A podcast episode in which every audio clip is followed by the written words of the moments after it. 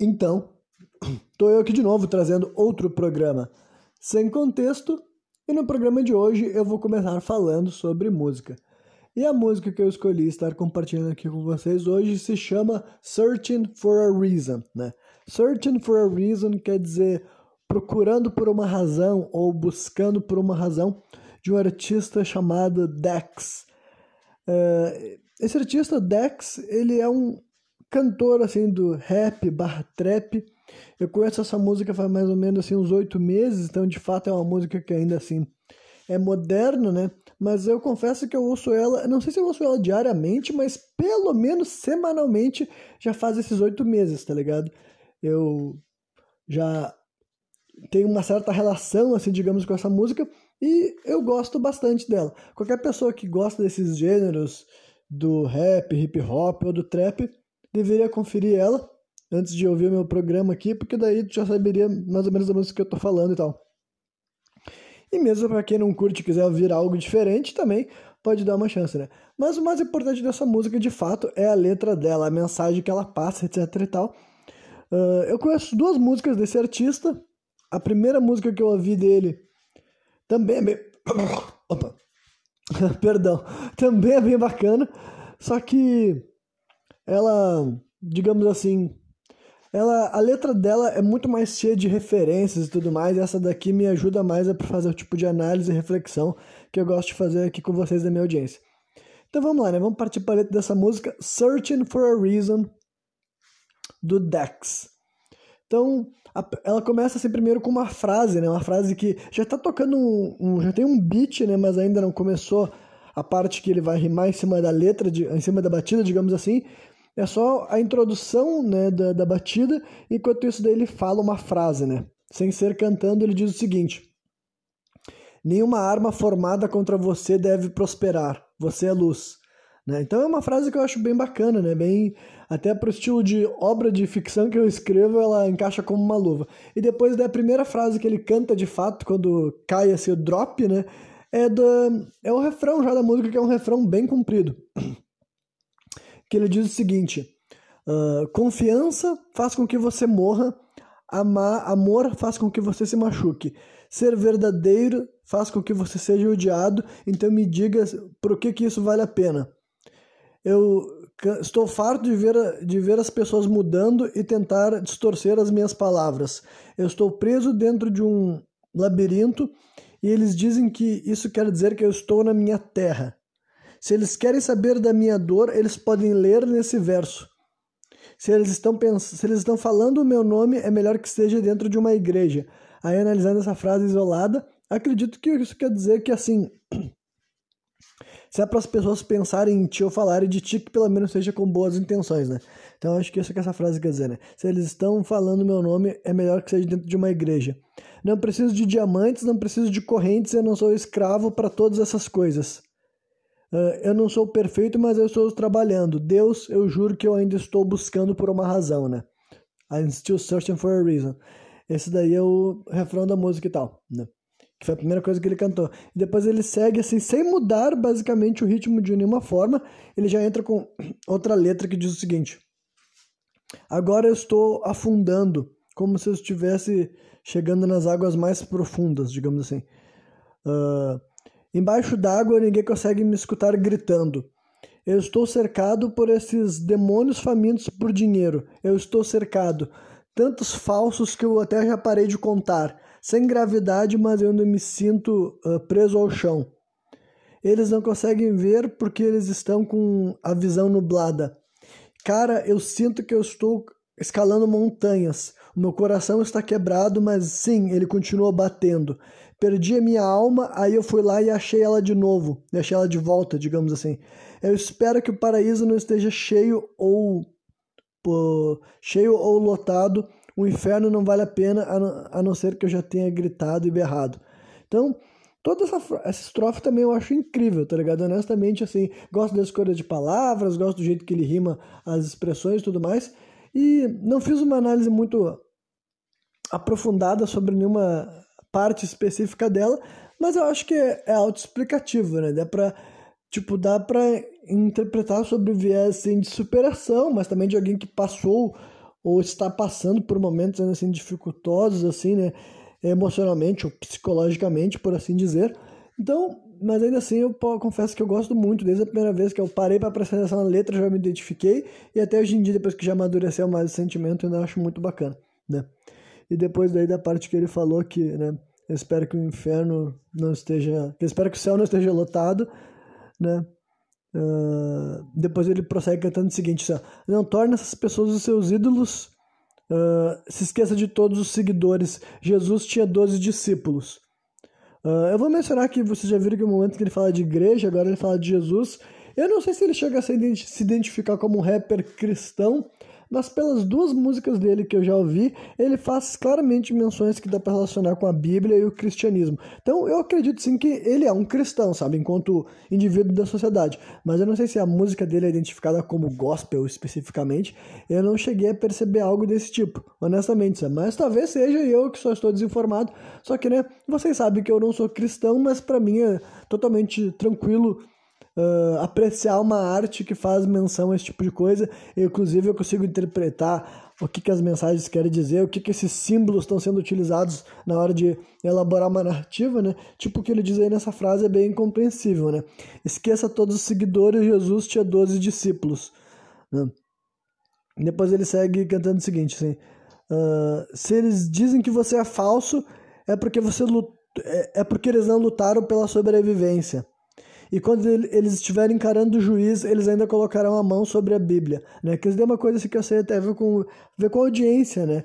Lá nos Estados Unidos, eu não sei se ainda... Eu imagino que tem aquela história de que tu tem que botar a mão em cima da Bíblia e dizer que tu jura dizer a verdade, né? além da verdade. Eu não sei se aqui no Brasil acontece da mesma forma esse ritual e tal, né? Mas é isso que ele está fazendo referência, né?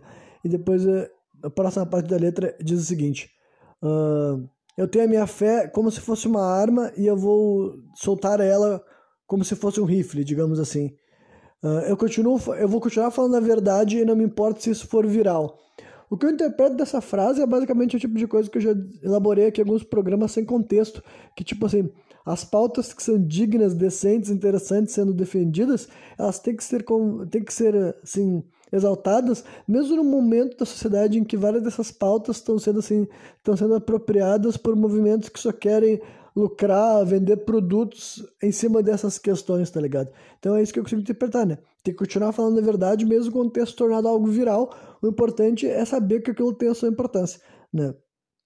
E depois é, a parte a parte é, ele entrega assim e eu não estou mudando eu não vou mudar por nada nem vou ficar preso no seu ciclo Uh, porque eu sei que as falhas não são fatais e o sucesso não é final. Essa frase também eu acho muito foda, né? As falhas não são fatais e o sucesso não é final. Isso de fato também é o tipo de mensagem que eu acho que é muito importante a gente sempre ter fresca na nossa mente, né?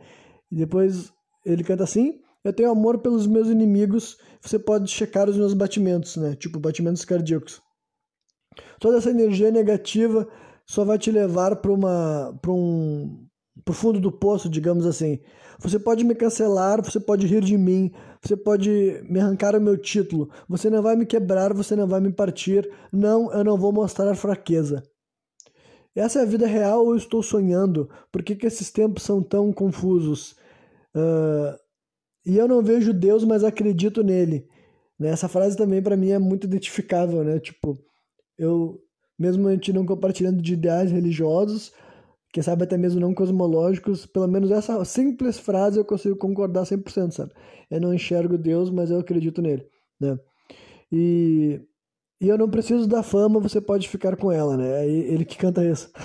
e depois ele canta uma parte do refrão, só que ele não vai até o final, né? Ele diz o seguinte: Uh, confiança faz com que você seja morto, amor faz com que você seja ferido. Ser verdadeiro faz com que você seja odiado, então me diga por que, que essas, para que essas coisas servem. Eu cansei de ver as pessoas mudando e tentar distorcer as minhas palavras. Eu tenho estado preso dentro de um labirinto e eles dizem que é porque eu estou na minha terra. Se você quiser, se, se depois ele canta uma outra parte que é diferente, né? Que é da letra que diz o seguinte assim: Se você calçasse os meus sapatos, você não duraria um único dia. Uh, eu não tenho nada a perder por ter um pouco de fé e eu não tenho nada a provar para as pessoas que me odeiam. Então a única coisa que eu vou fazer é dizer isso de novo. O amor, a confiança faz você morrer, o amor faz você ser, se ferir. Ser verdadeiro, Ser verdadeiro faz com que você seja odiado, então me diga para que essas coisas valem. Eu cansei de ver as pessoas mudando e tentar distorcer as minhas palavras. Uh, eu, eu estive preso dentro de um labirinto. Isso quer dizer que eu estava na minha terra. Se você quer saber a minha dor, você pode ler nesse verso. Se eles estão pensando no meu nome, é melhor que seja dentro de uma igreja. Não preciso de diamantes, não preciso de correntes, eu não sou escravo para todas essas coisas. Eu não sou perfeito, mas eu estou trabalhando. Deus, eu juro que eu estou. Eu ainda estou buscando por uma razão. Daí as últimas frases que ele canta, assim, enquanto a música está se encerrando, é Agora estou afundando enquanto chego nas águas mais profundas. Embaixo d'água ninguém pode me ver gritando. Eu estou cercado por esses demônios famintos por dinheiro. Aí, assim como a música começa com uma frase que é falada, mas não cantada, ela conclui-se da mesma forma. Que ele diz o seguinte: Querido Deus, nos proteja de tudo que não foi enviado por você. Eu também acho essa frase excelente, tá ligado? Nos proteja de tudo que não foi enviado por você. É uma frase que quando eu presto atenção nela, me leva a refletir. Né? Então essa era a música, né? Searching for a Reason, do Dex. Enfim, lendo aqui a letra para vocês de novo, né, me lembrou por que, que eu aprecio tanto essa música. De fato, eu acredito que eu vou ter um carinho por ela o tempo inteiro, porque no momento que eu conheci ela e as mensagens, a escolha de palavras, de modo geral, é uma letra que eu, tipo, além de ter minha cara, né, acho que é bem escrita mesmo e tudo mais. Então, né, Espero que alguns de vocês possam ter apreciado, se não a música como um todo, pelo menos a letra, né? O que, ela tá falando e tudo mais. Enfim, é isso aí. Então, agora concluindo a parte musical deste programa, eu vou transicionar para aquilo que será um típico programa sem contexto, com diversos assuntos que podem ou não ter uma espécie de relação entre si. Eu até pensei em fazer um programa mais direcionado, como por exemplo um programa de criptozoologia, mitologia, até porque esses programas costumam ser bem recebidos em questão de audiência, mas eu confesso que eu ainda tenho bastante coisas assim que eu estou esperando o momento propício para compartilhar com vocês aqui. Então eu vou manter um programa sem contexto um típico mesmo, sabe? No início dessa quinta temporada, digamos assim, né? Não que de fato seja uma quinta temporada, mas né, tudo na vida vai evoluindo, tudo na vida vai se adaptando, as coisas vão adquirindo uma nova forma conforme o tempo vai passando, não é verdade? Então, a primeira coisa que eu quero comentar aqui, não nem vai tomar tanto tempo quanto poderia, é só para atualizar vocês sobre um evento que aconteceu e que, uh, como eu tinha comentado sobre ele previamente, que eu gostaria que algo como isso acontecesse, eu vou informar vocês de que eu sei que algo como isso aconteceu. Do que, que eu estou falando é que de fato rolou um podcast juntando as figuras que estariam defendendo o naturalismo ou criacionismo, né? evolucionismo quanto à lógica de design inteligente, criacionismo cristão e tal. Né? Foi no podcast do Rogério Vilera, lá, o Inteligência Limitada, levaram um time de naturalistas evolucionistas, se é que dá para definir esses caras assim, que daí era quem? Era o Pirula, o Sérgio Sacani e o Felipe Rime, se não me engano, o nome do último sujeito. E do outro lado, né, do ponto de vista de design inteligente, mais especificamente do criacionismo, de terra jovem, etc e tal, na verdade um deles não era não era criacionista bíblico. O João alguma coisa, João, não sei se é João Carvalho ou algo do tipo. Né? Era um sujeito que eu não conhecia antes de ver esse programa. Aí o Marcos Eber, né, que é o químico que iniciou toda essa parada, basicamente, foi a ida dele lá no Flow e tal, e com as coisas que ele falou naquele programa que desencadeou uma série de outros programas em cima disso. E, tipo, para os criadores de conteúdo isso é bom, né? E para audiência que se interessar também, porque esse programa daí, cara, olha, foi um podcast que passou de 10 horas, então ele foi ainda mais comprido do que recentemente tinha tido um lá com o Pirula nesse mesmo podcast, tá ligado? Podcast passou de 10 horas, só que isso daí era com mais pessoas, né? Seis. Ah, tinha mais um sujeito também, um professor chamado Adalton, se eu não me engano. Adalto ou Adalton, um dos dois. Professor brasileiro, mas que ele vive lá nos Estados Unidos. Inclusive, ele era o único que não estava presencialmente lá no podcast do Vilela e tal. Ele estava né, numa videochamada, digamos assim, mas ele também participou da conversação durante vários momentos, né? Em vários assuntos específicos assim e tal. Enfim, aí Uh, tá, o que, eu ia dizer do Marcos Eberle é que ele. Né, ele foi o cara que deu início basicamente a tudo isso daí, né? E. Uh, ah, eu ia dizer da audiência do programa. Esse programa, mesmo ele tendo mais de 10 horas, a audiência dele já passou de um milhão, o que é tipo assim. Pra mim é interessante, tá ligado? É um bagulho assim que eu confesso pra você assim, olha. se há dois meses atrás, ou sei lá quanto tempo, antes de surgir esse, esse Marcos Eberlin falando de ter sido mole em dinossauro, dinossauro vegano na arca, essas barbaridades inteira, né? Que tipo assim, cara, o que não dá pra negar é que teve um efeito, tá ligado? O sujeito chega falando desses negócios que, bobagem ou não, verdade ou não, ele conseguiu chamar a atenção. Que fez com que gerasse vários conteúdos de resposta a ele, e depois olha o que se formou, tá ligado? Um debate de 10 horas, né? Entre o pessoal mais científico, mais acadêmico, o pessoal que também, tipo assim, os outros também são acadêmicos, né? O Marcos Eberlin é acadêmico, o professor Adalto também são acadêmicos, né? Só que com uma visão de mundo bem diferente. Daí eles fazem um papo de mais de 10 horas, com, pegou mais de um milhão de views, tá ligado?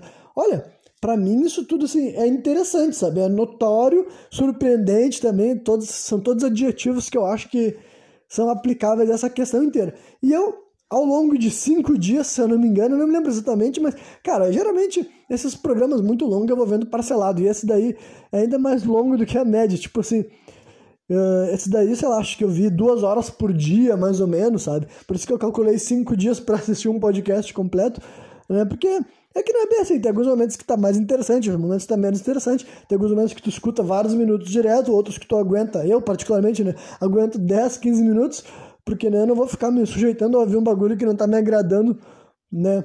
Só que eu queria ver o conteúdo na íntegra, no caso, né, importando o tempo que demorasse, porque eu queria ver o que, que seria falado. E eu confesso para vocês que não me rendeu anotações, então podem ficar tranquilos que, tipo, ao contrário do que poderia parecer, este programa não será sobre isso, é mais é para eu atualizar, porque como eu tinha comentado que eu tinha interesse que algo desse tipo acontecesse, e como de fato aconteceu, eu queria mencionar. Então, basicamente, dando minha opinião, sabe, o overview, né, a visão geral dessas 10 horas de programa, olha, em questão argumentativa, racional, lógica, alguma coisa desse tipo assim, não vi nada assim que já não tivesse sido mencionado por esses sujeitos em separado, tá ligado?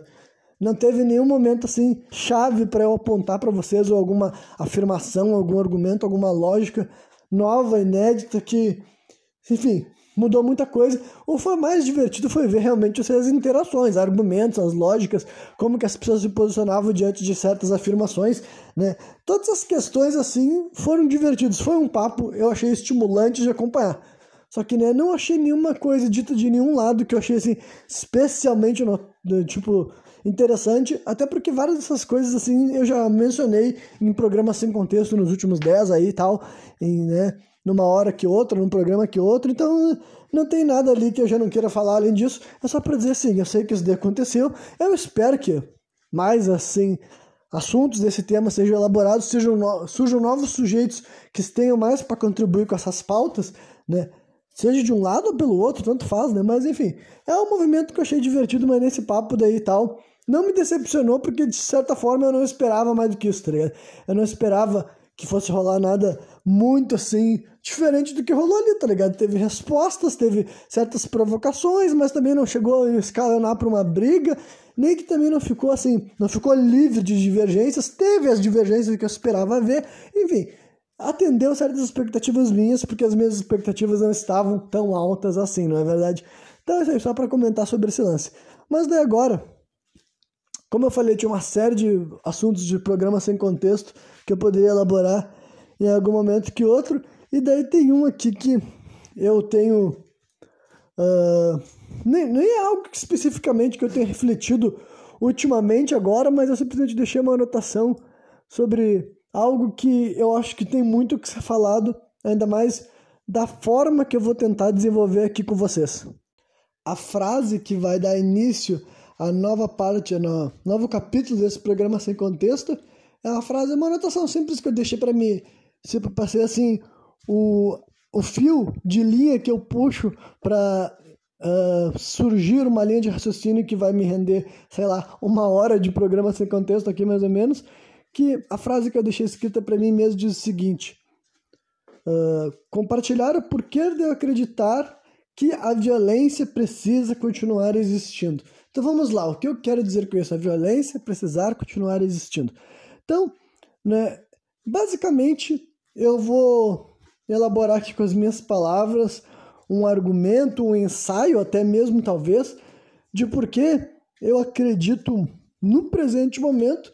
Eu acredito que, ao contrário do que muitas outras pessoas fizeram parecer desde o dia que eu nasci, mais ou menos, né, a existência de violência nas artes, na ficção, em filmes, músicas, jogos, livros e outras formas de entretenimento também são não são de maneira alguma um problema para a violência na sociedade, sabe?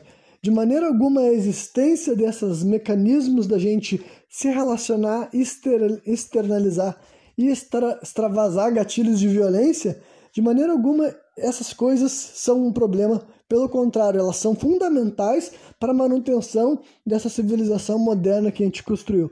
Porque, né? E daí eu vou, tentar, eu vou tentar passar por várias etapas para solidificar essa minha crença, né? Então, o que eu quero dizer especificamente com isso? Bom, vamos começar pela parte que eu acho que deixa a fundação mais forte para aquilo que eu quero que as pessoas sejam capazes de concordar comigo. Que a humanidade nunca precisou de estímulos de ficção para perpetuar atos de violência. E aí vocês podem usar o ato de violência que você quiser. Espancar, assassinar, estuprar, sabe, desmembrar. Porra, quando que foi a primeira vez que um ser humano fez algo desse tipo com outro, motivado pelo quê? A gente poderia, poderia entrar numa discussão meio que sem fim, quando que isso começou e por que razão que essas coisas começaram a ser assim desestimuladas e condicionadas como errado. Só que o ponto é, o ser humano nunca precisou de estímulo externo algum para saber que ele era capaz de massacrar outro, sabe? Ele nunca precisava ver num filme ou num jogo de videogame algo que alimentasse na cabeça dele a ideia de que ele é capaz de arrancar o braço de alguém, enfiar alguma coisa perfurante no corpo do outro, esmagar alguma parte do corpo dele com um objeto, sabe? Tipo, é um bagulho assim que. Olha, eu não sei se a expressão é natural que a gente pode dizer, mas que o ser humano naturalmente é capaz de perpetuar a violência, eu acho que isso é indiscutível, sabe? O ser humano é capaz de perpetuar a violência. Só que agora, ao longo dos milênios, nós fomos passando por aquilo que a gente compreende hoje em dia como processo civilizatório, né? Eu sou um produto desse processo, eu acredito na importância e necessidade dele, defendo a existência dele, defendo a manutenção desse processo também, e justamente por eu querer manter esse processo civilizatório em andamento e fluindo bem, eu tenho que interpretar como que essas coisas que fazem parte do ser humano supostamente, naturalmente, podem continuar coexistindo com a nossa espécie de uma forma que seja menos prejudicial, tá ligado? Porque assim, como vocês sabem, eu também não acredito que as coisas sumam, desapareçam. Eu não acredito que a violência pode ser extinta, tá ligado? Eu acho sim que a violência já foi muito controlada através do processo civilizatório, sabe? E daí eu vou entrar numa coisa específica também para ilustrar o que eu tô querendo dizer e depois conseguir expandir esse raciocínio para outros temas e aumentar, sabe, a solidez do meu argumento como um todo, né? Vamos começar assim, como por exemplo, assim, canibalismo, tá ligado? Ou antropofagia, né? Que quer dizer absolutamente a mesma coisa.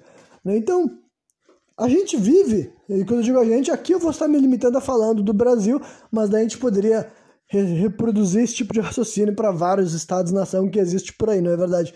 Mas aqui no Brasil é institucionalizado que o canibalismo não é uma opção, sabe? Alguém não pode decidir que a, a dieta dele será a base de carne humana. Não tem essa possibilidade.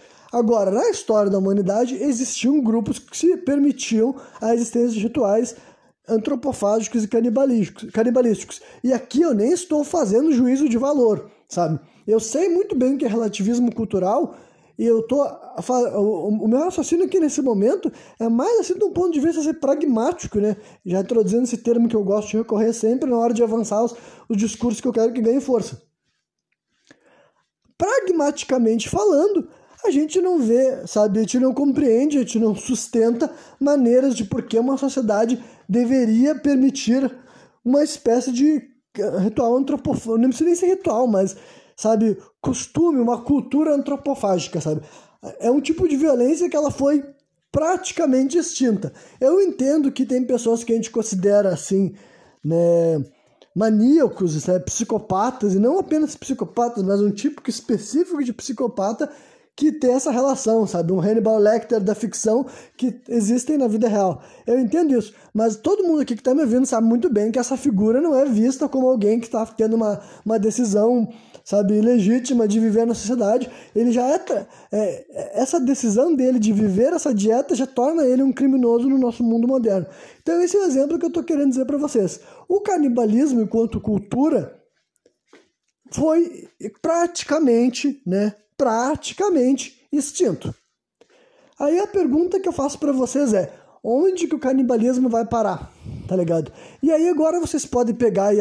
enquanto vocês pensam nessa pergunta que eu fiz para vocês, vocês podem passar isso para vários outros crimes violentos da história da humanidade que podem estar sendo diminuídos, mitigados, que eles não foram extintos. Mas eu acho que dá para a gente advogar que diversas formas uh, mais assim explícitas, violentas, né?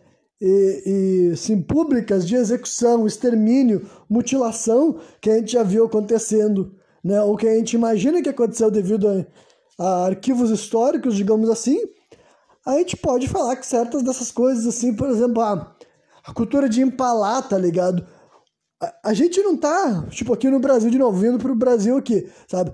No Brasil não tem esse tipo de punição, esse tipo de crime, esse tipo de. Eu chamei de crime, né? Mas esse tipo de execução brutal, violenta, tá ligado? Não tem mais. Ele foi extinto entre várias aspas, sabe? Só que daí agora é. Onde que isso vai parar, sabe? E daí vocês podem, como eu falei, reproduzam isso para várias outras espécies de execução, de brutalização, de violência, digamos assim. Então, como eu disse, eu não acredito que as coisas são extintas. Eu não acredito que elas desaparecem de fato, que elas sumam, sabe? Então, como eu de fato quero que, apesar de que elas não sumam, eu quero diminuir ao máximo, ao máximo, a incidência desse tipo de crime bárbaro na nossa realidade consensual, né? Aí é o mundo consensual, mais uma vez tentando introduzir os termos que me deixam falar mais claramente as mensagens que eu espero que sejam entregues, sabe? Então, assim, se eu espero diminuir o máximo possível a existência desse tipo de crime bárbaro na, no mundo consensual, é evidente que o único. Evidente não, né? Mas é de se imaginar que o único outro lugar onde essas coisas podem continuar existindo, porque elas têm que continuar existindo, elas nunca vão deixar de existir, elas não vão desaparecer, porque né, aí a gente poderia discutir sobre a natureza humana, mais uma vez, e ficar um debate sobre isso. Só que agora, é, eu não acho que nós vamos conseguir, e nem sei nem se deveríamos buscar, sabe, criar esses humanos que sequer gostam, que sequer têm apreço de se relacionarem com imagens e ideias violentas, tá ligado? O que eu acho sim que a gente já tá fazendo faz muito tempo e tem dado até bons resultados na maior parte do tempo é a gente criou mecanismos culturais, simbólicos, representativos que permitem as pessoas terem assim acesso a conteúdo que assim, sacia o suposto gatilho de violência que tem gente que sugere que a humanidade sempre teve, né? Aí eu posso solidificar até com raciocínios antropológicos que eu já tive uh, pesquisando sobre história e coisas do tipo assim, tá ligado?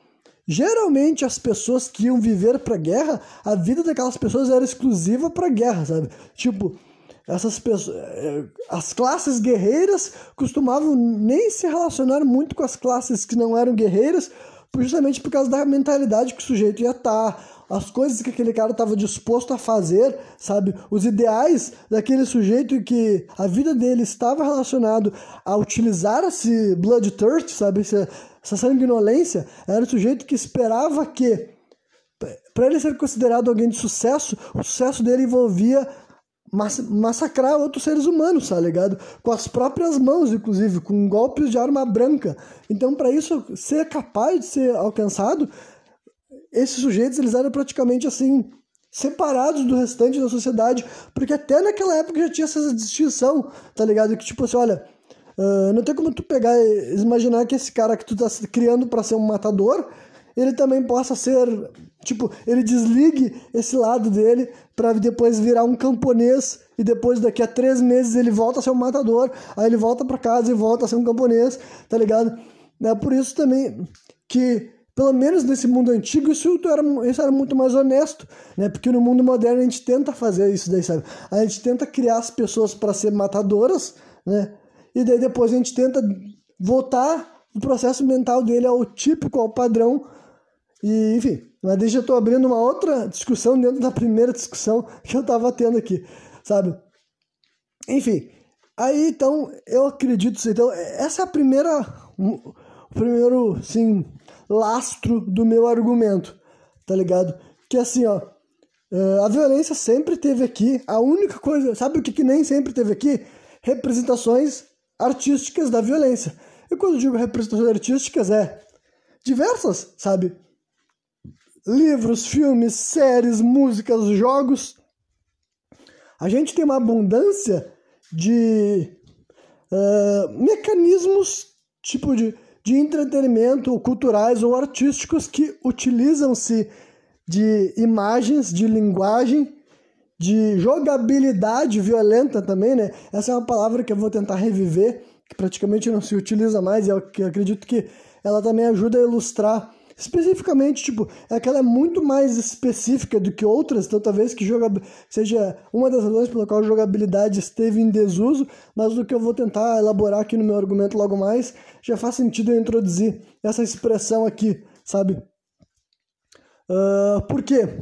Vamos fazer assim um raciocínio de uma coisa que eu acho que uh, eu fui afetado diretamente, sabe? Eu fui uma das pessoas que pude sentir eu não sei quanto que eu especificamente senti isso, mas acredito que vários de vocês que tiverem uma idade parecida comigo sejam capazes de ter memórias, lembranças que se relacionem um pouco com isso, né? E para vocês verem, cara, aqui eu vou entrar num assunto, num tema que eu posso dizer assim que eu sou um especialista e quando eu digo especialista, de na, não está querendo dizer que eu sou especialista de um ponto de vista acadêmico, que eu sou uh, validado por um, por um diploma. Até porque eu não me importo nem um pouco com isso, diante do que eu vou falar aqui.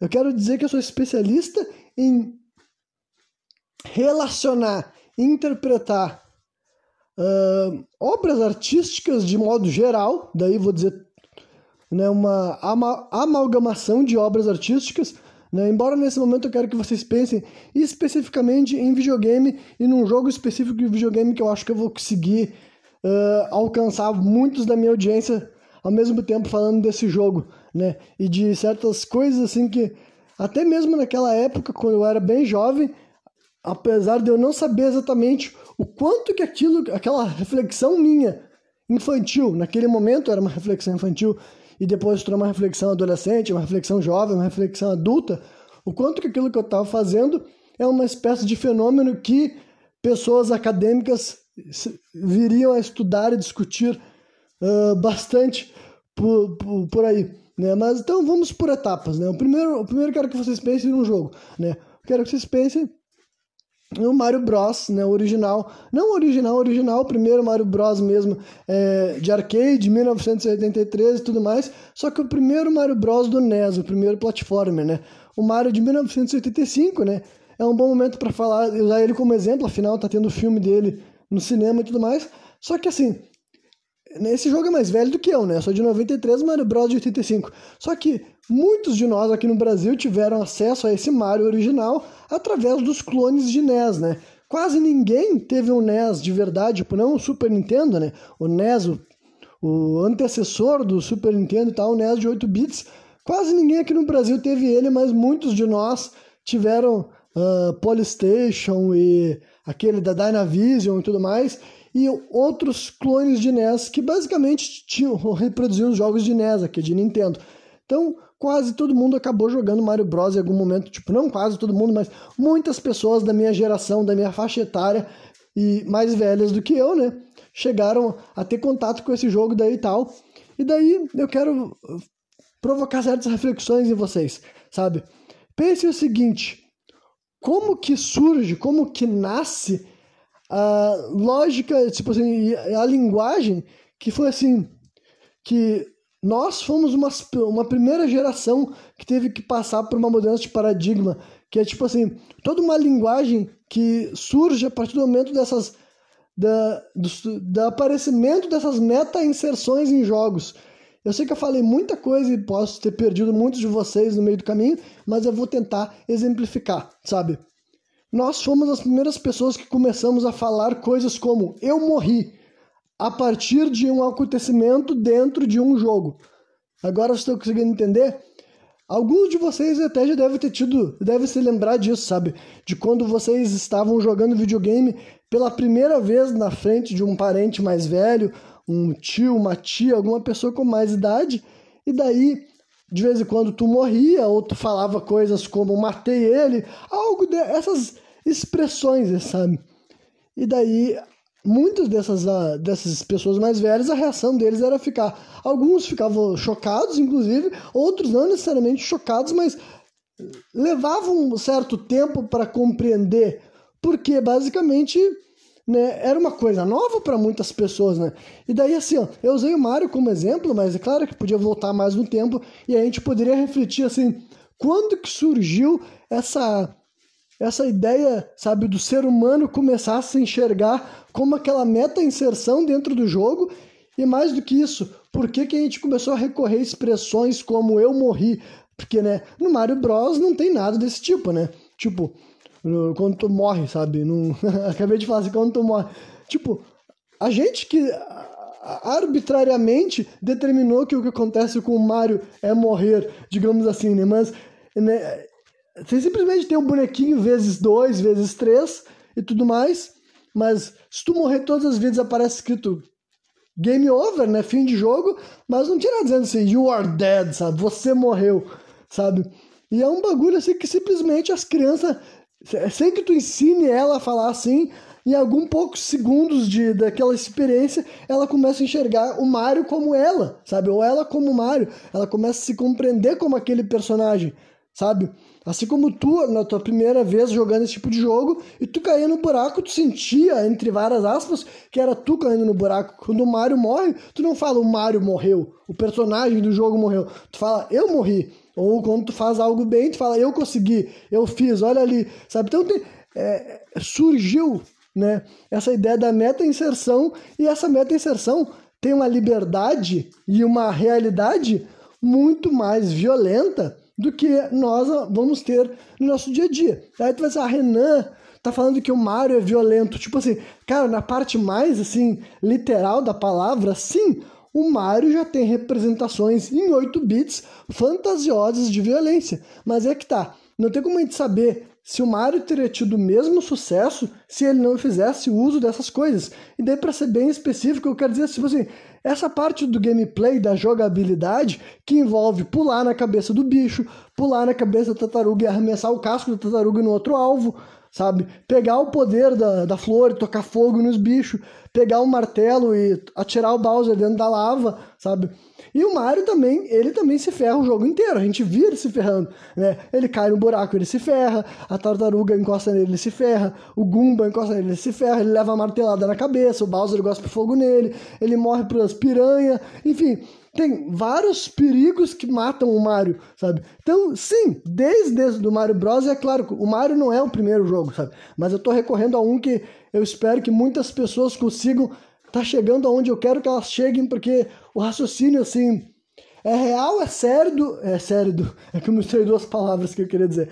É real, é sério, é lúcido e tudo mais. Não é um devaneio, não é uma abobrinhada que eu tô tirando da minha cabeça, sabe?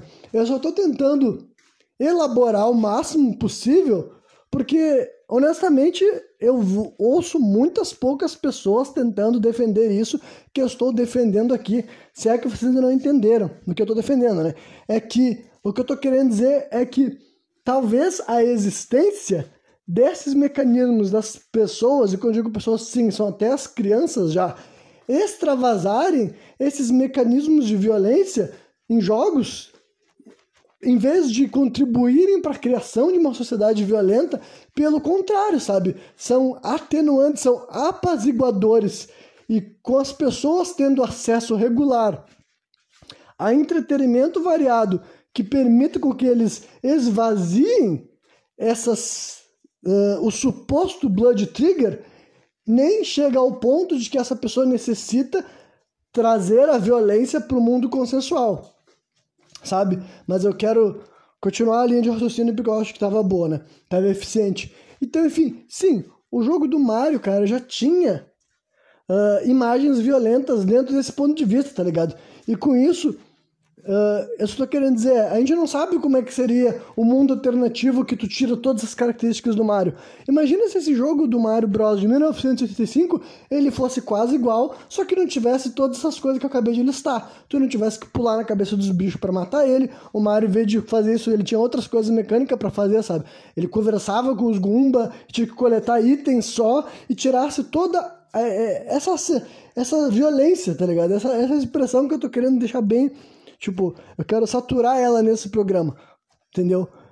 Porque a gente não tem como saber se teria dado certo. O que a gente sabe é que parte do sucesso do programa envolve a possibilidade das pessoas já e quando eu digo as pessoas não é necessariamente as crianças, né? Porque o NES surge no momento que jogo no Japão, tipo assim, ainda tinha a ambição de pegar crianças, principalmente crianças ocidentais, mas no Japão, no caso, o videogame já era coisa de adulto, nessa fase, digamos assim.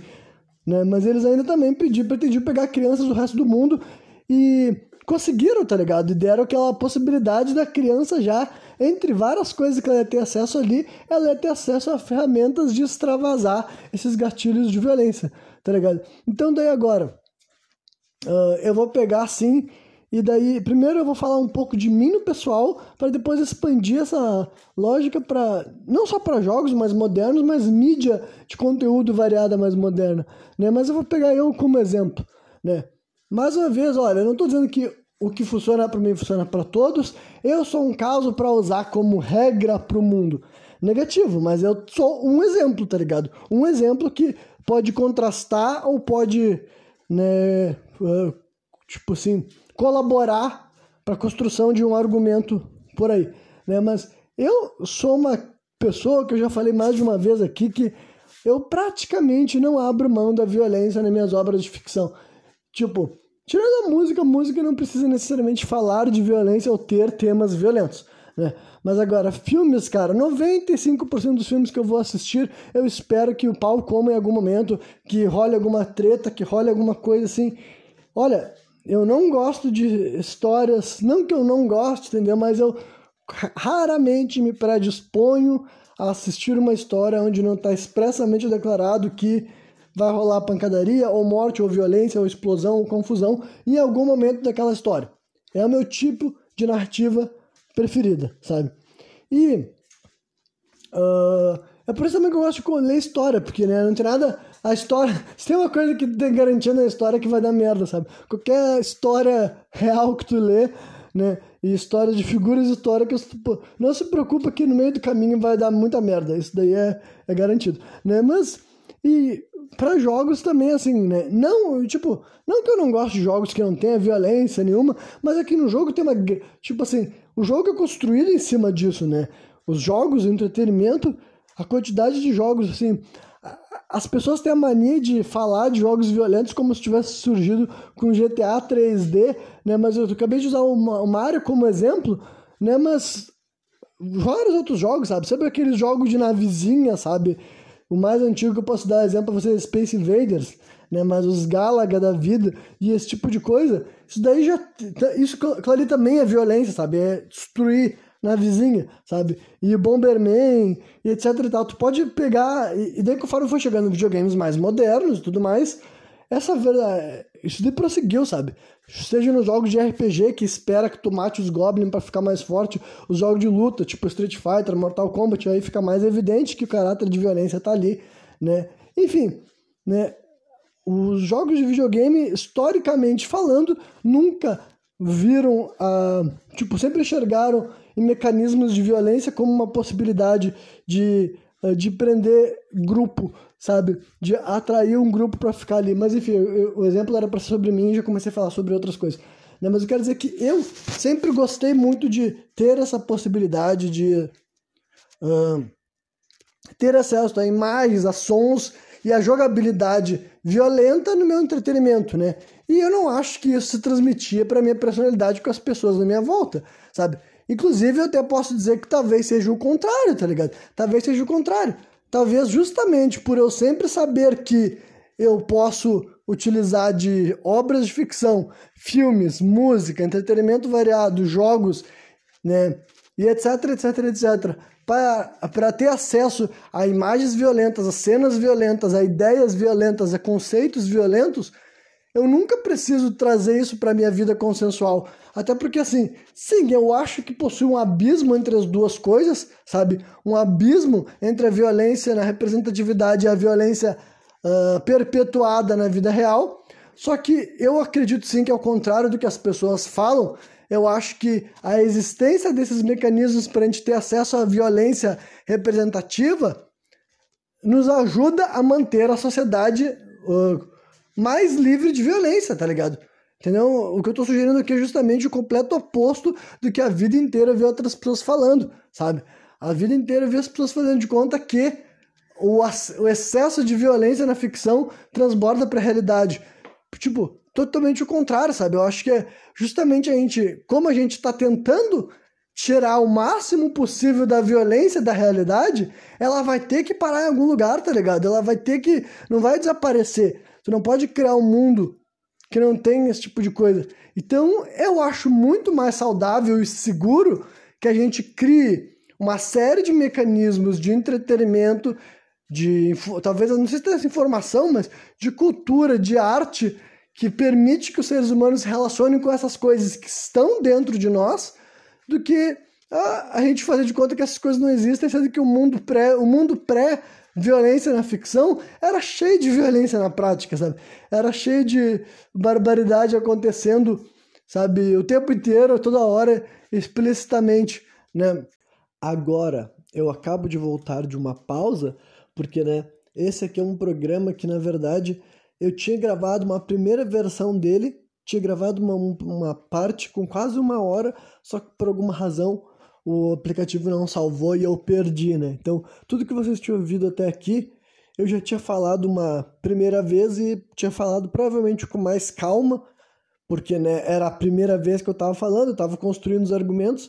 Provavelmente na segunda vez já um, fiquei um pouco menos espontâneo e fiquei um pouco menos sem paciência para tentar chegar, né? Aí eu dei uma escutada pulando, né, para ter uma ideia mais ou menos do que, que eu falei e o que, que eu tinha comentado na versão anterior que não chegou a surgir nessa segunda tentativa de falar do mesmo assunto. Aí teve uma questão importante que eu esqueci de abordar sobre uh, a questão da jogabilidade especificamente, é que eu acredito que provavelmente foi o fato das pessoas estarem começando a ter assim, um controle na mão para se associar aos os personagens dos jogos, digamos assim, né? É algo, mais uma vez voltando para o exemplo que eu estava utilizando o Mario Bros, e é evidente que existiam jogos antes disso, né? E existiam outras formas de jogar jogos além do controle de videogame, só que, né, eu estou me atendo a um cenário específico para não ter que ficar perdendo tempo com esse tipo de esclarecimento, né? Mas o ponto é que muitas crianças começando a jogar videogame tinham acesso a um controle e aquele controle Provavelmente era a razão que facilitava essa associação da criança ou do adulto também que estivesse jogando com o personagem. Mas eu acredito que a criança, de certa forma, as reações das crianças a gente pode aprender mais, talvez, tentando observar elas, sabe? Então, esses questionamentos assim de ah, por que que facilmente, rapidamente uma criança começa a reconhecer um personagem de um jogo como uma extensão dele mesmo e não que ele acredite que aquele personagem de fato é ele, sabe? Não é isso que eu tô falando, é um bagulho muito mais assim, uh, sabe, avan não sei se avançado ou sofisticado do que isso, mas ao mesmo tempo que a criança sabe praticamente intuitivamente que quando acontece algo ruim com aquele personagem, algo acontece ruim com ele, mas não fisicamente, etc e tal. Também o, o outro lado também, tipo assim, é verdadeiro para várias questões. Eu vou dar um exemplo assim, ah, mas Deixa eu ver se tinha, antes de eu sair do já que eu mencionei o Mario de novo, eu ver se tinha alguma coisa para falar sobre isso. É, eu já posso ir para outro jogo para exercitar outro raciocínio sobre esse tipo de lógica. É tipo assim, por exemplo, um jogo como GTA, sabe? Que as pessoas falam assim, ah, que né, pessoas moralistas, obviamente, né? Vê que um discurso, ah, esse tipo de jogo te permite, né, assassinar idosos e tudo mais, e tu é beneficiado por isso, né? Eu já vi gente falando que tu ganha pontos por matar velhos no GTA. Tipo, tu não quer pontos, não é um jogo de ponto, não é assim que funciona. Mas assim, o argumento é que, tipo assim, ah, é, é, sai impune, né? Só que uma coisa assim que, como eu falei anteriormente, é evidente que tem um abismo entre as duas coisas, tá ligado? Não é porque uma pessoa tem uma espécie de, sabe, um sentimento catártico em executando velhos, no, personagens velhos num jogo de videogame que isso quer dizer que algum nível ele gostaria de viver aquilo lá no mundo real, sabe? E sentir o cheiro de sangue, o gosto de sangue mutilando diversas pessoas, tipo assim, não, sabe? É por isso que eu tô usando essas expressões, sabe? De meta-inserção, etc e tal. Mas está na jogabilidade, entendeu? Nesses ambientes fictícios, nós podemos viver essas coisas, sabe? E várias outras realidades assim jogos, sabe? Sei lá, desde a minha infância, eu tô tentando pegar esses exemplos da minha infância para, por exemplo, assim, ah, jogos estilo assim Resident Evil, sabe? Eu me lembro que na minha infância eu preferia Resident Evil a Silent Hill. Eu nunca revisitei Silent Hill depois de adulto, eu não sei como é que eu vou me sentir. Mas na minha infância, o que mais me incomodava no Silent Hill é que eu me sentia muito indefeso com relação aos inimigos, tá ligado? No, no Resident Evil eu gostava mais da ideia de que eu podia me armar e ferrar com os inimigos, sabe? É tipo Doom também, sabe? O Doom tem muito disso para mim que eu, eu fico pensando assim. Uh, de modo geral, eu não tenho afeição por jogos de FPS, que são alguns dos que as pessoas mais problematizam, sabe? E é evidente que tudo isso que eu tô falando, o, esses jogos de tiro, seja Counter-Strike ou né, Call of Duty, esse tipo de coisa, né, Free Fire, entram bem nessa linha. É evidente que eu não acho que as pessoas consumirem esse tipo de jogo vai incentivar o crescimento de crimes violentos e as pessoas dando tiro. É evidente que não é porque a pessoa se diverte, sente satisfação em matar dezenas, centenas de adversários virtuais num jogo que ele vai em algum momento uh, viver isso na vida real. Justamente pode ser o contrário, sabe? Quem sabe cada vez que aquela pessoa tá matando alguém no jogo, tá empurrando ele para longe da realidade de algum dia ele matar alguém, sabe? Esse tipo de coisa que eu tô querendo sugerir aqui, por exemplo, porque a gente tem essa possibilidade de fazer esse tipo de coisa. Aí voltando pro meu exemplo assim pro Doom, o Doom era a única exceção, justamente por causa desse cenário, desse imaginário. E claro que Doom não é um jogo competitivo. E eu também nunca joguei os jogos modernos de Doom, agora eu poderia também e tal, né? Mas, enfim, eu gostava dos. Né? Eu conheci o Doom através do, do Play 1, né? Que não é o original e também não é o melhor, assim, o ideal, o melhor porte, né? Mas depois eu joguei outras versões e tudo mais dos jogos antigos, jogos originais e versões modificadas, etc e tal. Mas enfim, eu, vindo para minha primeira experiência jogando Doom no Play 1 e tudo mais, foi o primeiro FPS que me atraiu de verdade e entra bem nessas coisas que eu tô querendo falar. É um jogo que tem essa esse fator da violência e tudo mais, e ele também tem coisas assim que eu gosto, como assim, do terror, digamos assim, sabe? Os personagens que tu enfrenta tem umas, uns fuzileiros que são zumbis também e tal, assim, mas eles te dão tiro em vez de querer te morder, e tu ferra com eles, com e estoura e tu vê que, tipo, claro que é um gráfico pixelado, tá ligado? Mas é, tipo, indiscutivelmente violento, né? Qualquer pessoa que entendeu o que aqueles pixels tá mostrando, né? E o teu personagem, quando sente, tá levando dano, ele dá uns gritos, dá uns berros, e tinha aquele rostinho dele, é um jogo de FPS, né? Em primeira pessoa, mas tu tinha aquela foto ali no meio da tela mostrando a cara dele ficando ferrada conforme mais dano ele ia sofrendo, né? A tua vida era marcada por porcentagem de vida assim do lado, e daí quando ele tava de 10% para menos, ele tava completamente completamente ferrado. E quando ele morria no final, tu via aquele take, ele dava um grito horrível e dava aquele take assim do monstro depois andando por cima do cadáver dele.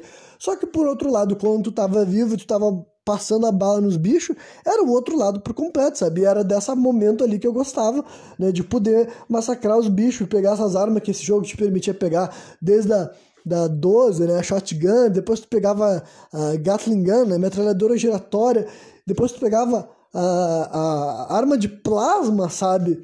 E a BFG, que era Big Fucking Gun, né? Mas quando eu era criança eu não sabia o que quer dizer BFG, né? Então, Big Fucking Gun. E tu ferrava com esses bichos, entendeu? Tu acabava com eles e tudo mais. Então, essas coisas assim que né? Naquela época eu já me questionava sobre por que, que certas coisas ressoam comigo, sabe? Por que, que certas coisas me dão mais satisfação do que outras dentro dessas possibilidades do jogo.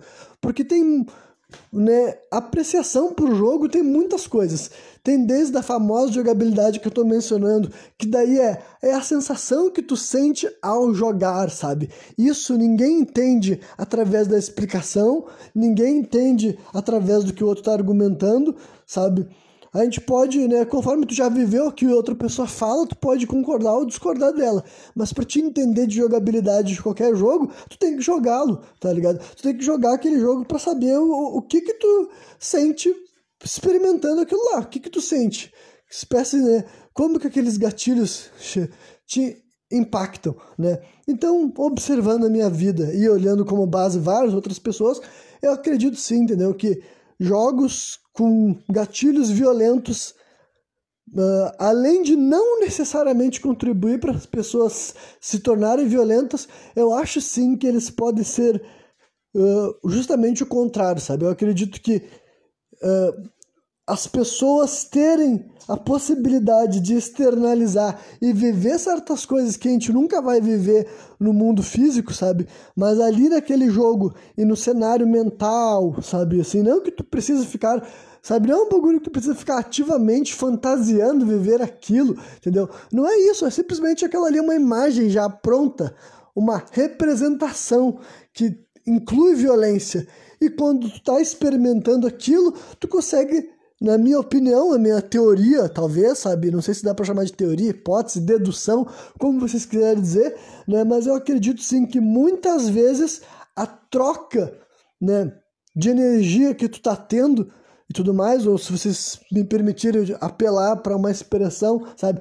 A alquimia que tu tá fazendo no interior do teu cérebro com a ajuda, né, com o auxílio daquele estímulo externo, pode ser benéfico e pode ajudar nós a diminuir o suposto bloodthirst, né?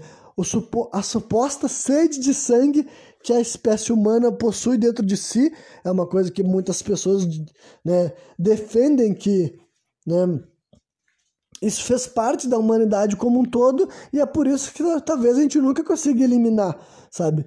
de verdade. E eu acredito que sim, talvez a gente nunca consiga eliminar, mas eu acho que a gente começou, né? A gente começou, como a gente não consegue eliminar, nós fomos criando ao longo do tempo maneiras de nos relacionar com esse nosso íntimo, né, violento, sabe? Criando obras de arte, obras de ficção que para as pessoas chamam de macabras, de sombrias, ou até de mau gosto, né, ou de forte, enfim, as pessoas vão arrumando maneiras de falar sobre isso, né?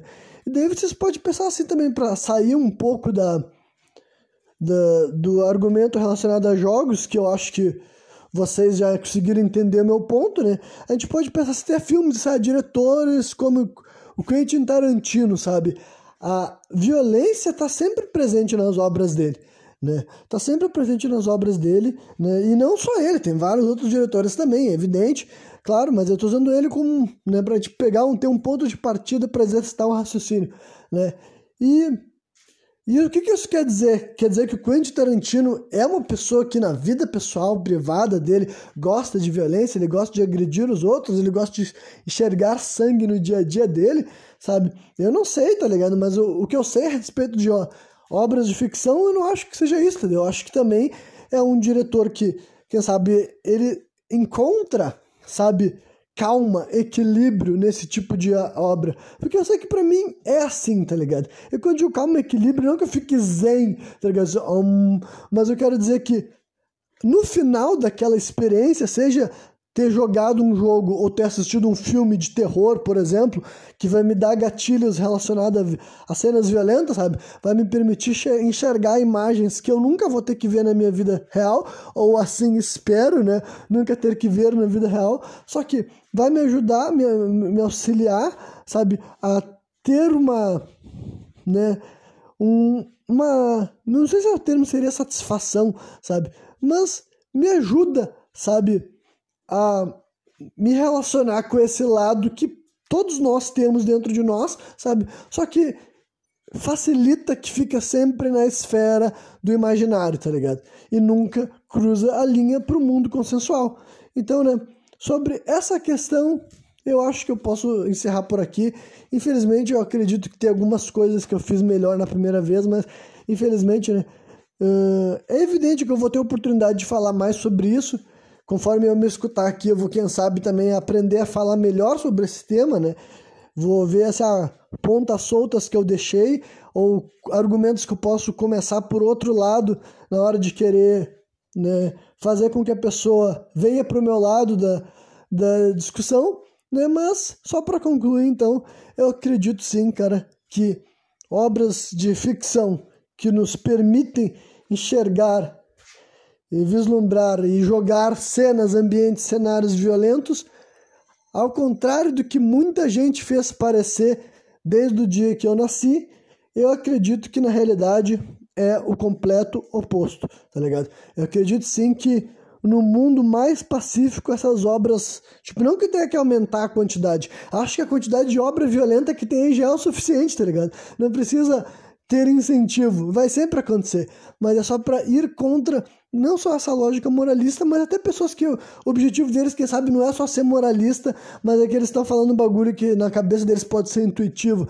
Eles podem ser, ah, é, as pessoas se matam por causa do jogo, sabe? Então é um bagulho assim que eu, eu além de querer ir contra essa lógica, eu quis realmente expor uma, um raciocínio que vai pro outro lado, porque eu acredito mesmo que pode ser algo nessa linha daí mesmo, sabe? Como eu falei para vocês aqui, eu não acho que as coisas desaparecem, não acho que as coisas podem ser extintas.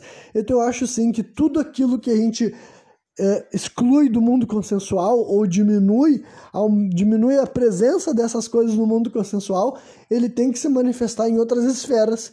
E eu acredito que a esfera artística e a esfera do entretenimento é uma que tiver bastante. Ah, eu posso falar daí, de mais uma vez, utilizando algo meu próprio particular também, eu posso incluir a luta livre nessa jogada. E lembrando que a luta livre são obras de ficção, é entretenimento, é mais equivalente com uma série do que com um esporte que de fato busca a competição, como MMA, boxe, qualquer arte marcial do gênero, mas o ponto é que eu não sou fã de nenhum desses esportes, então quem quiser falar sobre como que uh, essas esportes existirem também entra exatamente nisso que eu estou falando, sabe?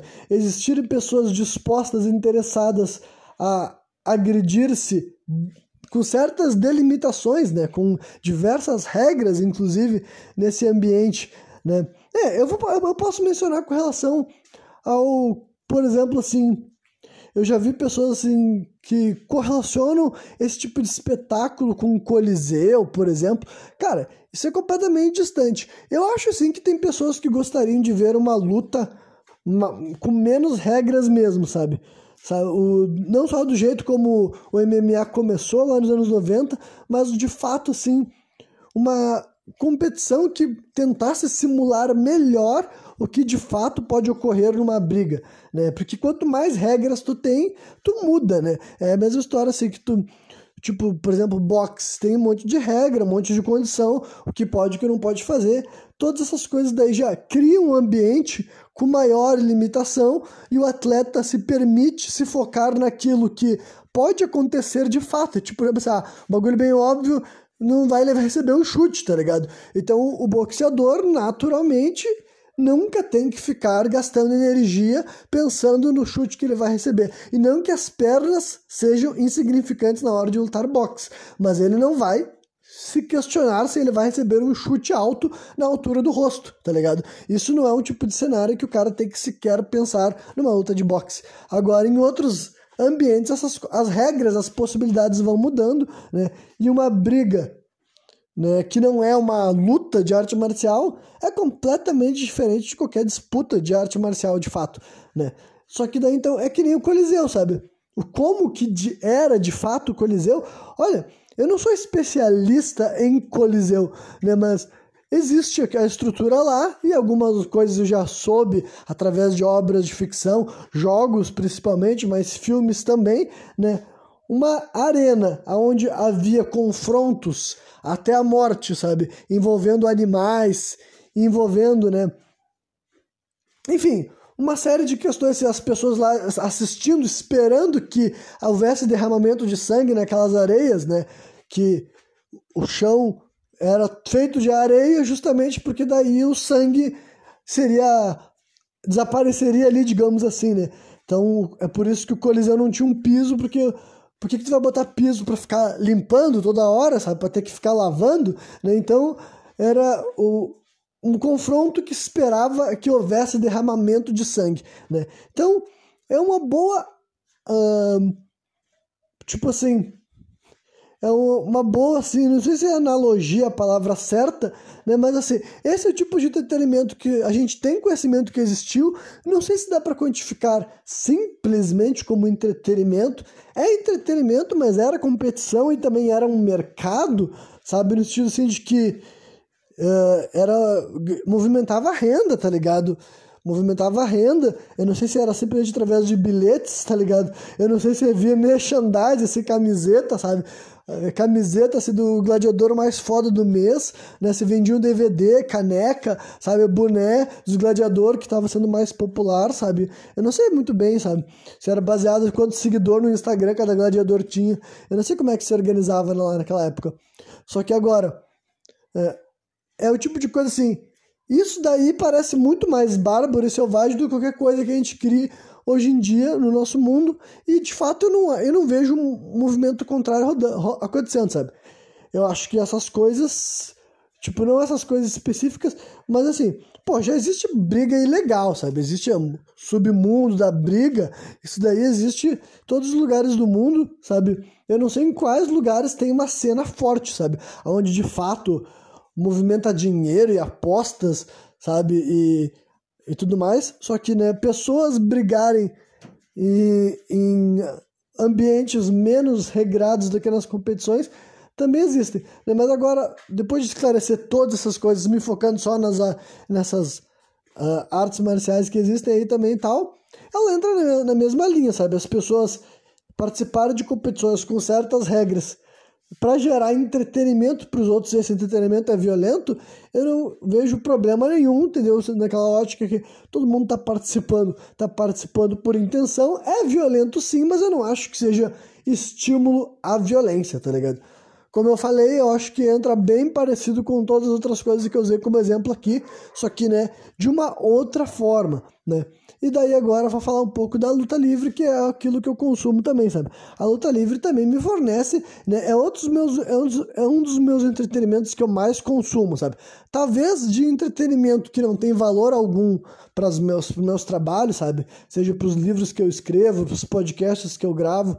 Os podcasts de vez em quando eu acabo mencionando, tipo aqui agora vou usar a luta livre como criação de conteúdo também, né? Mas enfim, e para possíveis textos que eu tenho que escrever ou traduzir, é, acho que geralmente eu não uso luta livre para isso também. Enfim, o ponto é, luta livre é o meu hobby favorito que eu consumo desde os meus 13 anos de idade, que não tem um valor assim de uma profissão para mim que contribui para algo que eu espero espero rentabilizar, digamos assim. Mas me fornece diversas coisas. E uma das coisas que me fornece também é uma válvula de escape para essa violência. Ah, Renan, mas é programado, é falso, blá blá blá, isso daí, como é que isso daí pode fornecer? Cara, é justamente sobre as imagens, sabe? É sobre o quão brutal algo que de fato não foi brutal pode transparecer. E eu que assisto muita luta livre há muito tempo, já assisti, sabe, milhares de lutas e centenas de milhares de horas, eu acho. Não sei se daí, eu teria que fazer uma matemática mais objetiva para saber se já chegou a centenas de milhares de horas. Mas assim, cara, eu já assisti muita programação de luta livre ao longo desses 16 anos. confia em mim. Então, eu já enxerguei muitas imagens, entendeu? Porque eu posso ficar buscando, vagando aqui, vasculhando aqui na minha mente, que não tem como falar que elas não são violentas, sabe? Que elas não são violentas. E daí, tanto das que são mais, assim, indiscutíveis, que são aquelas que envolvem objetos, digamos assim, sabe? Daí digo, ah, sei lá, seja assim, seres humanos caindo de alturas muito altas, que na luta livre isso aconteceu várias vezes, né? Ao longo das décadas, dá para te fazer uh, somar milhares de quedas, sabe? Seres humanos caindo de alturas de 2, 4, 5, 6 metros, caindo, caindo de cima de jaulas, caindo em cima assim de mesas, né? caindo em cima de outros seres humanos e quebrando objetos com seus corpos, sabe? Esse tipo de coisa aconteceu muito, muito, muito e tipo, né? é, é gravidade, gravidade não tem como tu fazer, não tem como a gravidade ser falsa, tá ligado? É o tipo de coisa que é, tu sempre que tu assiste ainda te causa um impacto, né? Aí tem coisas como a gente que tá utilizando arame farpado, sabe? São imagens gráficas, sabe? São imagens gráficas que muitas das pessoas que não estão acostumadas com a luta livre, e até quem assiste luta livre, tem gente que não gosta de lutas, essas que são chamadas de hardcore ou extreme, sabe? Extrema, por exemplo. Aí tem, sabe, quando entra arame farpado na jogada, tem gente que sente um desconforto, sabe? Mesmo que seja programado, mesmo que o cara soubesse que em algum momento outro ser humano ia raspar um arame farpado na testa dele, sabe? Gera desconforto para muita gente que não consegue tancar, tá ligado? A pessoa não tanca. Aí cadeiradas, né? Hoje em dia, muito raramente alguém leva uma cadeirada na cabeça, mas quem assistiu Luta Livre mais antiga e tudo mais, antes de terem informações sobre o quão perigoso é receber cadeirada na cabeça, sabe? Que tipo assim, tu não vai morrer porque tu recebeu uma cadeirada na cabeça, mas teu cérebro chacoalha, né?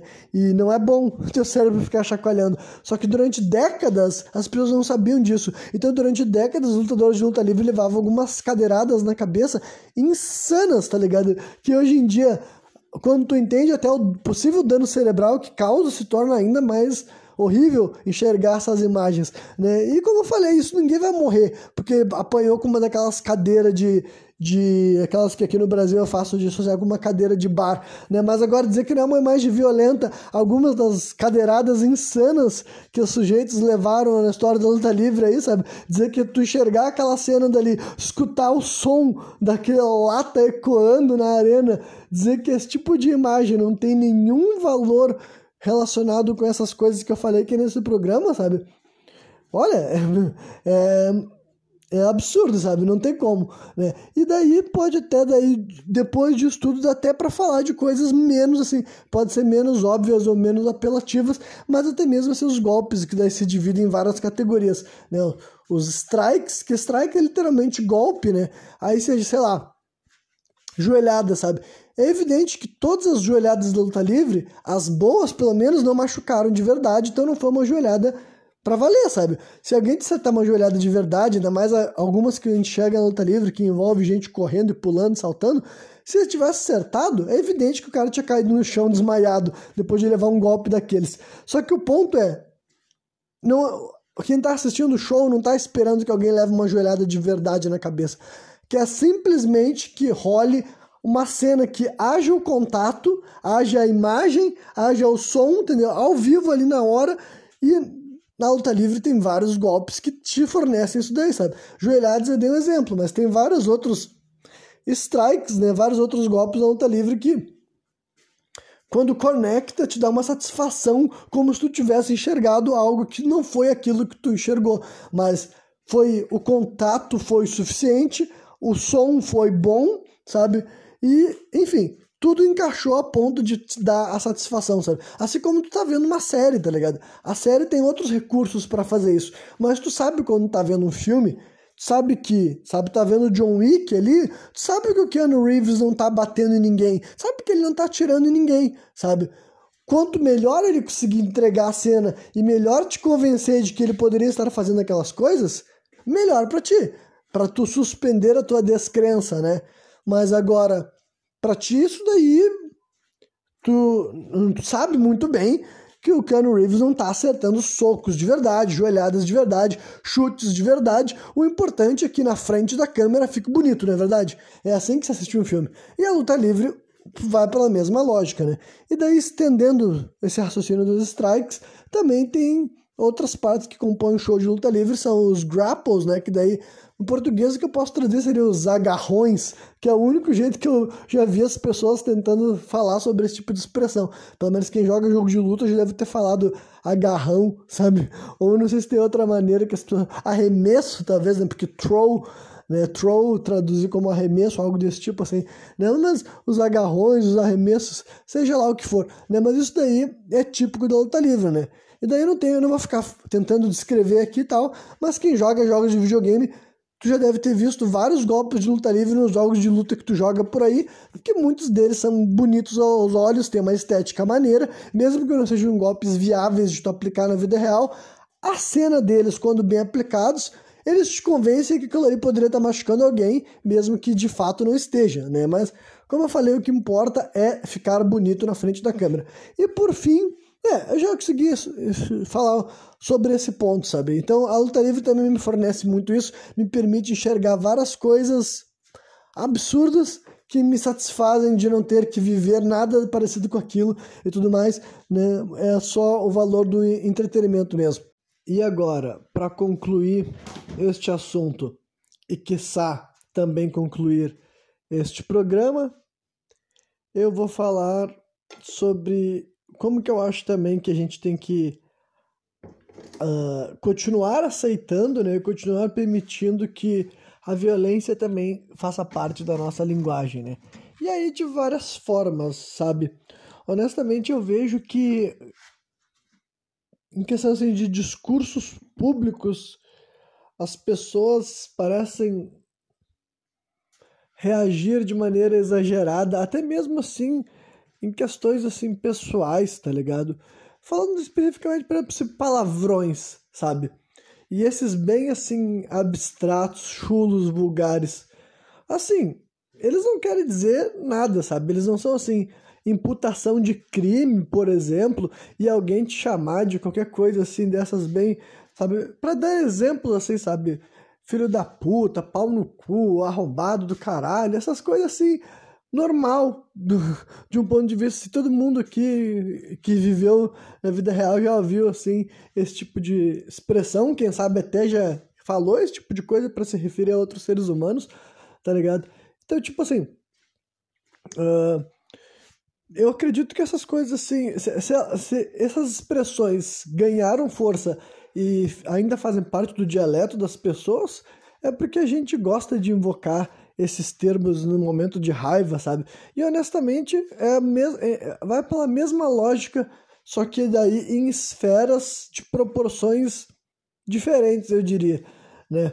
Mas agora, entre a pessoa atentar contra a vida de outro ser humano e simplesmente esbravejar ofensas, e não que esbravejar ofensas seja bacana, seja legal e que tu tenha gostar que os outros te xinguem, mas assim, cara, eu, as palavras também estão aí para passar esse tipo de mensagem, sabe? Nós podemos ser agressivos verbalmente, porque daí não precisamos ser agressivos de outras formas, sabe? Eu, particularmente, também é outra coisa que eu sinto isso bastante em mim. Eu não sou uma pessoa que sinto necessidade de ficar gritando palavrões o tempo inteiro, mas assim, uh, para começar, quando eu, eu tô jogando, por exemplo, assim, sabe, sozinho, de vez em quando eu esbravejo palavrões, mas também não é, não é muito meu tipo, sabe? Eu, eu geralmente as minhas as minhas frustrações eu elaboro mais o que está me incomodando até na hora de fazer uma queixa, digamos assim. Mas agora, tirando desse tipo de experiência particular e pessoal, na hora que eu estou falando com outro ser humano, eu gosto sim de poder me expressar de forma que eu, eu considero assim os meus termos agressivos até certo ponto, tá ligado? No sentido assim de que quando eu quero falar bem, eu sei que eu estou falando bem, quando eu quero ser neutro, na verdade não, vou me corrigir. Não existe a história de ser neutro, mas eu, quando eu quero ser mais ameno, digamos assim, sabe?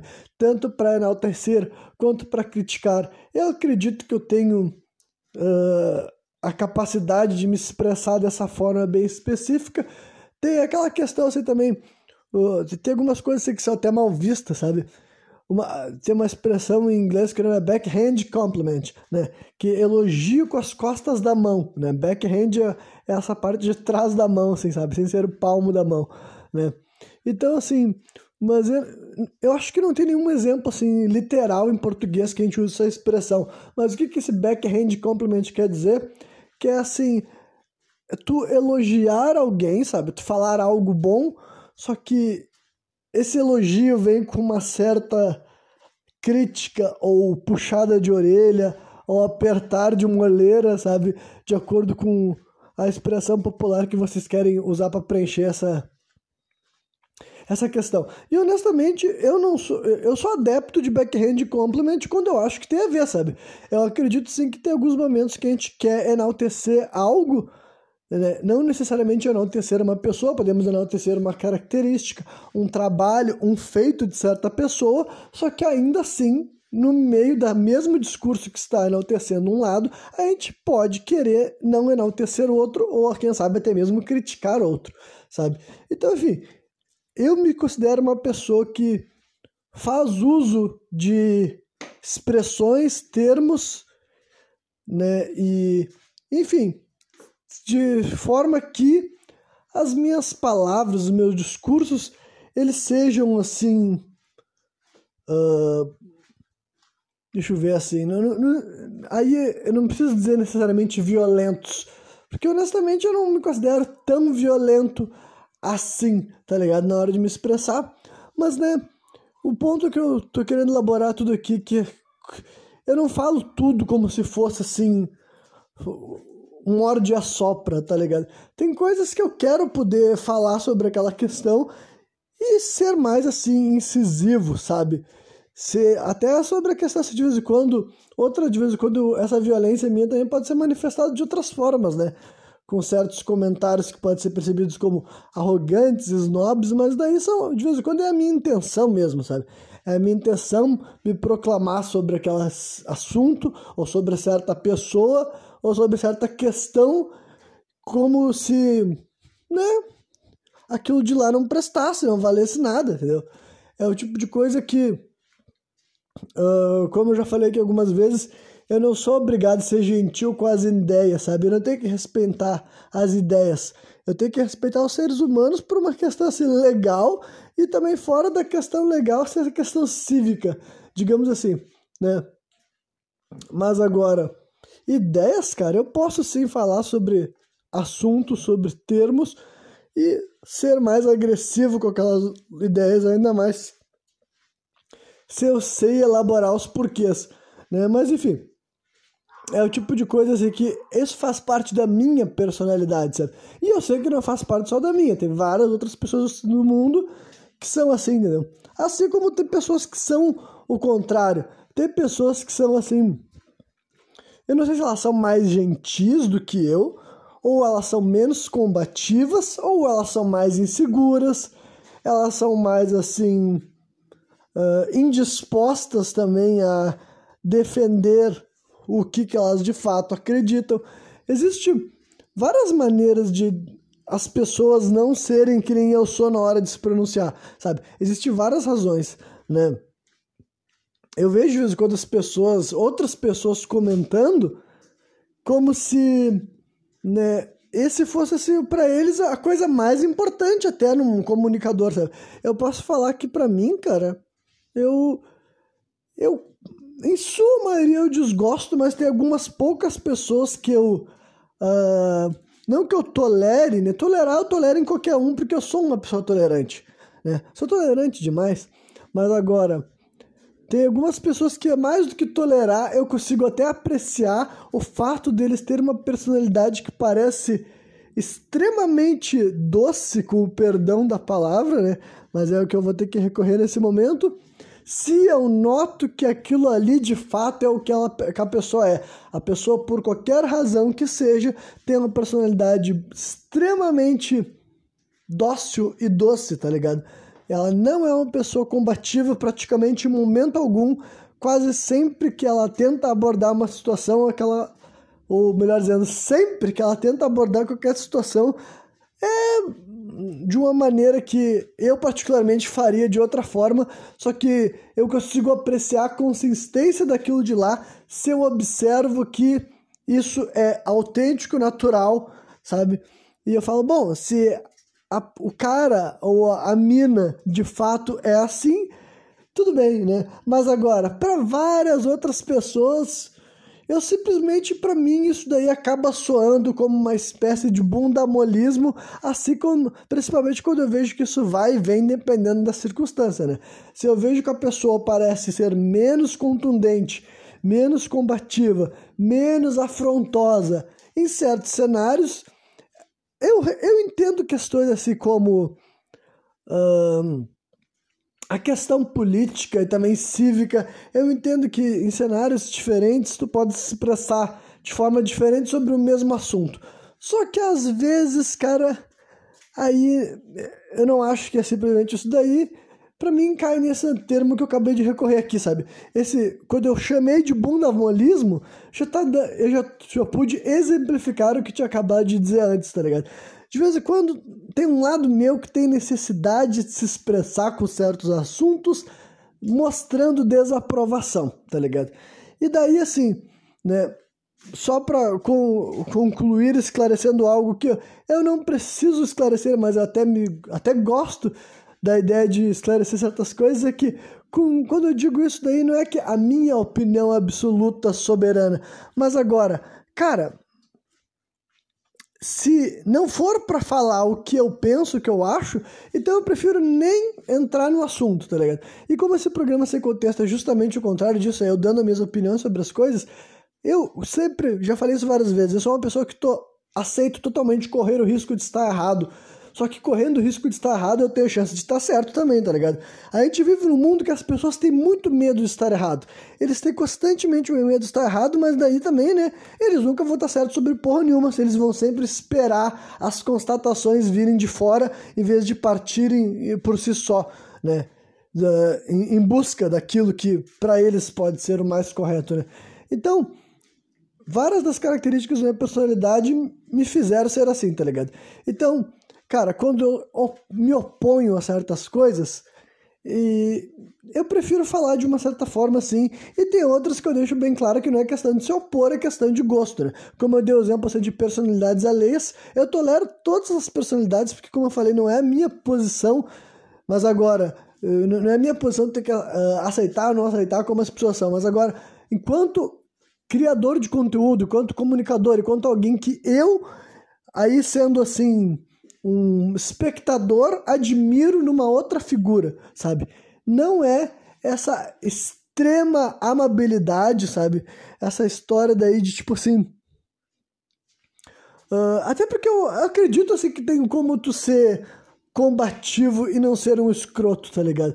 Eu vejo que para muitas pessoas parece que tu não concordar ou se, tu, se tua discordância for bem estabelecida, for bem declarada, for bem sintetizada, isso daí automaticamente se tornou uh, escrotidão ou arrogância, sabe?